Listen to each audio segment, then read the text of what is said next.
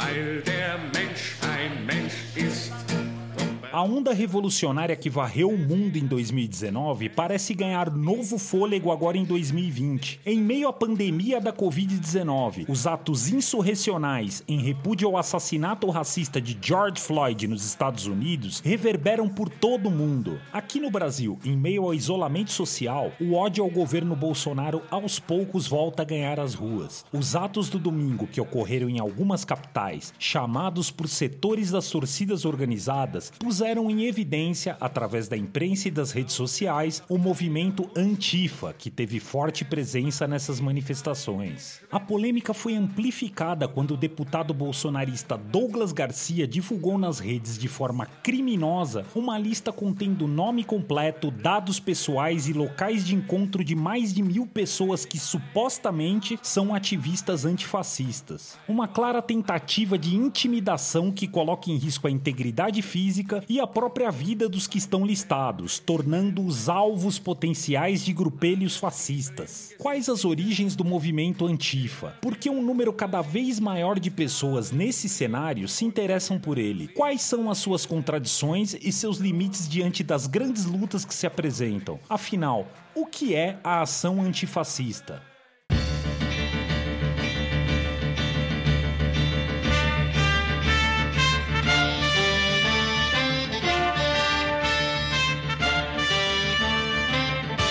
Você está ouvindo o podcast da esquerda marxista.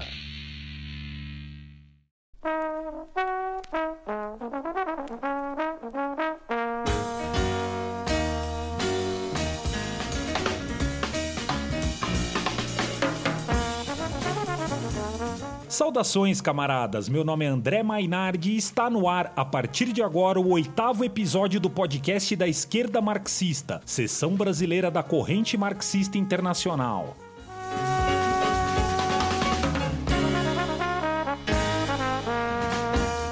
Nos responde essas perguntas hoje é a Thaís Tolentino, estudante de doutorado em literatura da Universidade Federal de Santa Catarina e que se encontra atualmente na Alemanha como pesquisadora visitante. Thaís é militante da esquerda marxista e colabora com Der Funke, seção alemã da Corrente Marxista Internacional. Saudações, Thaís! Oi, André. Em primeiro lugar, eu quero agradecer imensamente o convite para participar do podcast da Esquerda Marxista e parabenizar pela iniciativa. Aqui na Alemanha, a, além de estar estudando e pesquisando, eu participo também do Der Funk, que é a seção alemã da Corrente Marxista Internacional. E nós temos alguns falantes de português, então o podcast tem sido um sucesso meio intercontinental. O que é maravilhoso, porque a gente sabe que a única forma de acabar com a opressão no mundo é construindo uma revolução internacional, é derrubando esse sistema podre que massacra milhares de pessoas dia a dia em todos os lugares do mundo, né? Eu aproveito para deixar uma saudação carinhosa para todos aí no Brasil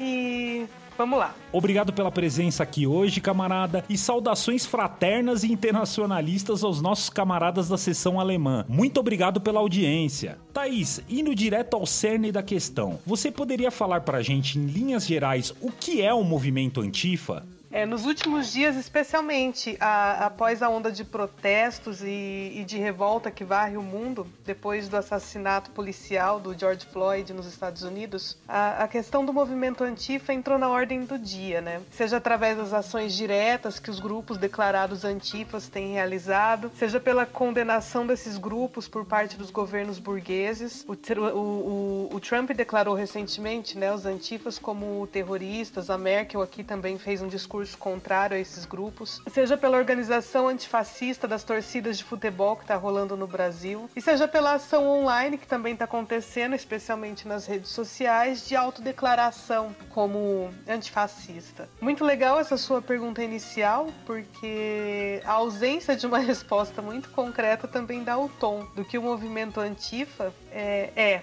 Então, de saída, né, ele é um movimento um, um, conglomerado de pessoas com tendência à esquerda, que tem como foco principal o combate ao fascismo por quaisquer meios que forem necessários. Uh, embora o movimento levante as bandeiras do combate ao racismo, à xenofobia, à homofobia, etc., que são mazelas necessárias para o funcionamento do sistema capitalista, não necessariamente ele se coloca como um movimento anticapitalista. Isso é meio perigoso, né? Porque gera uns fenômenos que confundem a classe trabalhadora e a juventude. Por exemplo, nos últimos dias, surfando na onda de revolta que varre o mundo, que é uma revolta que vem sendo gestada há tempo tempos, né? É, a gente tem visto inúmeros representantes da burguesia que não medem esforços para atacarem as conquistas dos trabalhadores e da juventude, se declarando também como antifascistas, aderindo a essa campanha online que está rolando. Vou citar aqui só alguns exemplos, mas a lista é longa, né? Aqui na Alemanha, a,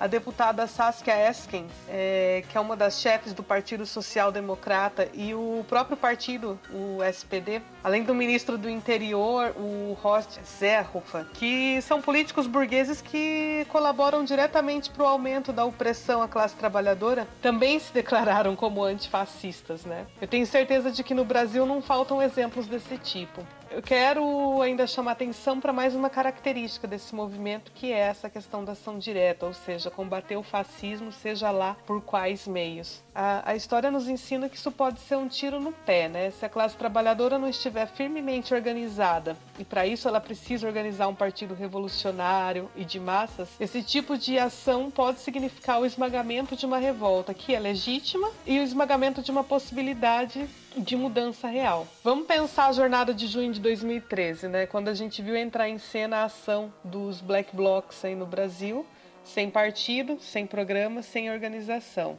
Eu quero ressaltar mais uma vez: o ódio ao sistema é uma coisa legítima, mas naquele momento em que não havia uma direção revolucionária para todo aquele ânimo, para aquele movimento encabeçado principalmente pela juventude, ele acabou ficando à deriva e à mercê das pressões da burguesia. Uh, e o proletariado, os trabalhadores e todos os oprimidos, eles precisam de uma organização forte para vencer o poder da burguesia. Essa é a fronteira que separa, então, o marxismo né, das teorias pequeno-burguesas dos socialistas utópicos, entre os quais se encontra o, o anarquismo. Certo, Thaís. O fascismo tem ascensão nas primeiras décadas do século XX, principalmente na Alemanha e na Itália. Nesses países, a classe trabalhadora, ainda que tenha vindo de uma sequência de de derrotas importantes nesse período, tentou oferecer um combate organizado ao fascismo e acabou, no primeiro momento, derrotada novamente. Nesse sentido, você poderia nos falar um pouco das origens do movimento Antifa na Alemanha? Por que esse movimento não conseguiu derrotar o fascismo na ocasião?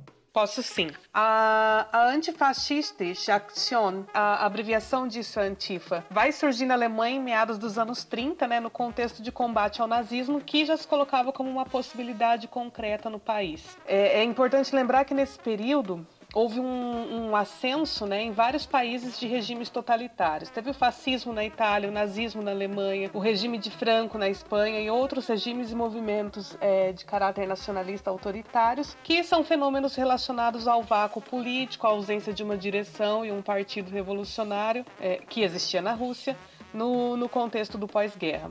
É, o debate pela necessidade da criação de uma frente de, de combate ao fascismo já começa ali em meados de 1923 na Alemanha, porque nessa época se percebia um crescimento substancial do Nationalsozialistische Deutsche Arbeiterpartei, que é o partido nazista. Existia nessa época dois partidos né, que estavam mais alinhados aos interesses da classe trabalhadora, partidos mais à esquerda, digamos assim, o SPD, que não era muito de esquerda, né? Era um social-democrata, já tinha capitulado perante a burguesia diversas vezes, mas concatenava uma parcela muito grande da classe trabalhadora, e o KPD, ou o Partido Comunista Alemão, né? Esses partidos fundaram, cada um deles, suas próprias alianças antifascistas de combate, né? Mas ao mesmo tempo eles se opunham pragmaticamente. Aí, a partir de mais ou menos 1928, o KPD considerou o, o Partido Social Democrata como um do seu principal adversário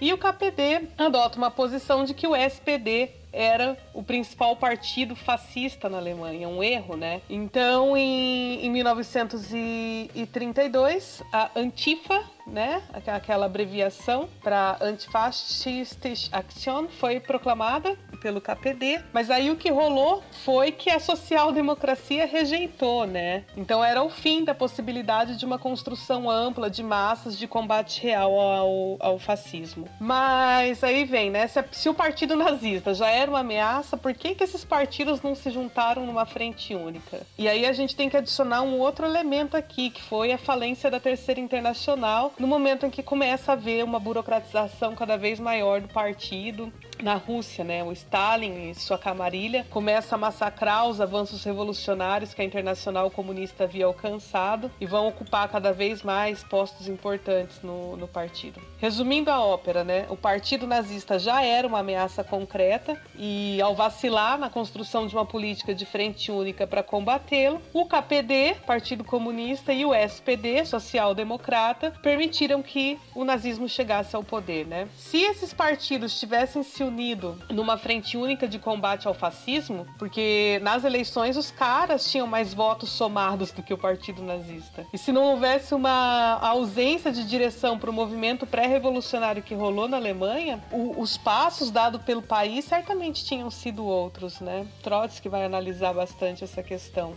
Bom, em pouco tempo, os nazistas é, desmantelariam e, e, colocariam na ilegalidade os maiores partidos de esquerda do país. No início da Guerra Fria, na Alemanha Ocidental, o movimento antifa perdeu força, mas começa a se recuperar em cidades mais tradicionalmente de esquerda, como Hamburg e, e Berlim, isso na década de 70 e 80. É, as principais raízes desse reavivamento né, estavam na cena de de ocupação de imóveis e também no movimento estudantil e se autodenominavam oposição extraparlamentar. Né? Com a reunificação, o movimento retomou o ritmo, ganhou também um impulso de maior filiação para as causas mais modernas, assim, né? como o movimento anti-globalização ou os protestos contra as mudanças climáticas. Mas pensar no movimento antifa como uma coisa única seria bastante errôneo. Muitos grupos de extrema esquerda e autonomistas se identificam em maior ou menor grau com um rótulo antifa, muitas vezes também abraçando o anarquismo e, e meios não políticos de oposição e de protesto.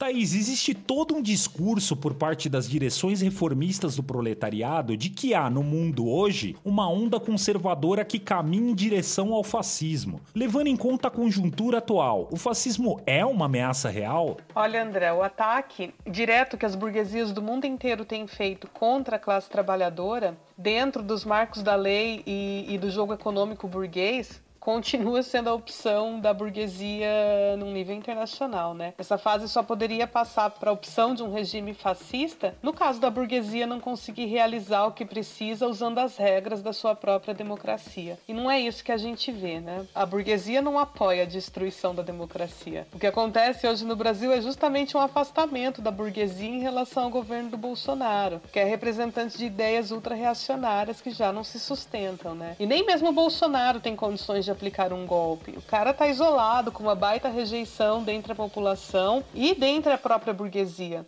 Ah, além disso, para dar um golpe e transformar a democracia burguesa em um regime fascista, ele precisaria esmagar as organizações dos trabalhadores da classe operária. E olha essa revolta que varre o mundo e o Brasil. A classe trabalhadora essa classe que tudo produz está esmagada? Eu acho que de forma alguma. Ela está é, travada pelas direções sindicais adaptadas e aparelhadas, né, traidoras. Então, o que existe de fato são grupelhos de extrema direita, alguns que defendem a volta da ditadura e outros que vão além e, e defendem o fascismo. Mas são grupelhos, né? Os 300 espartanos da Sara Winter eram o quê? 30? Então, analisando a moral da classe trabalhadora, sua disposição de luta, a, a, disputa de consciência da pequena burguesia entre o proletariado e a grande burguesia, são fatores que faz a gente pensar que a opção pelo fascismo ela não está dada, né? Mas a gente precisa sempre estar tá atento. Mas as condições que se apresentam não há nada que faça a gente comprovar a iminência de um, de um regime fascista.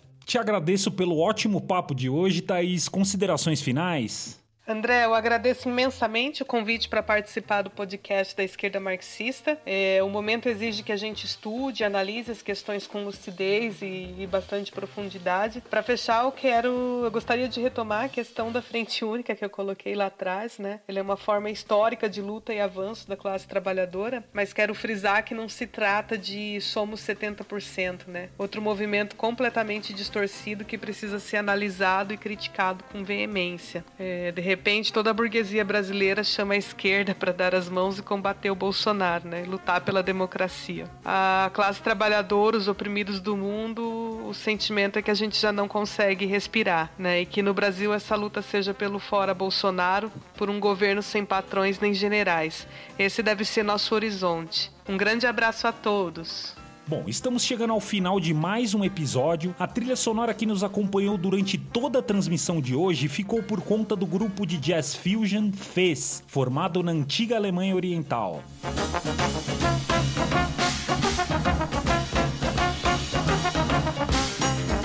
Acompanhe a nossa programação em marxismo.org.br e em nossas redes sociais. Até a próxima, camaradas!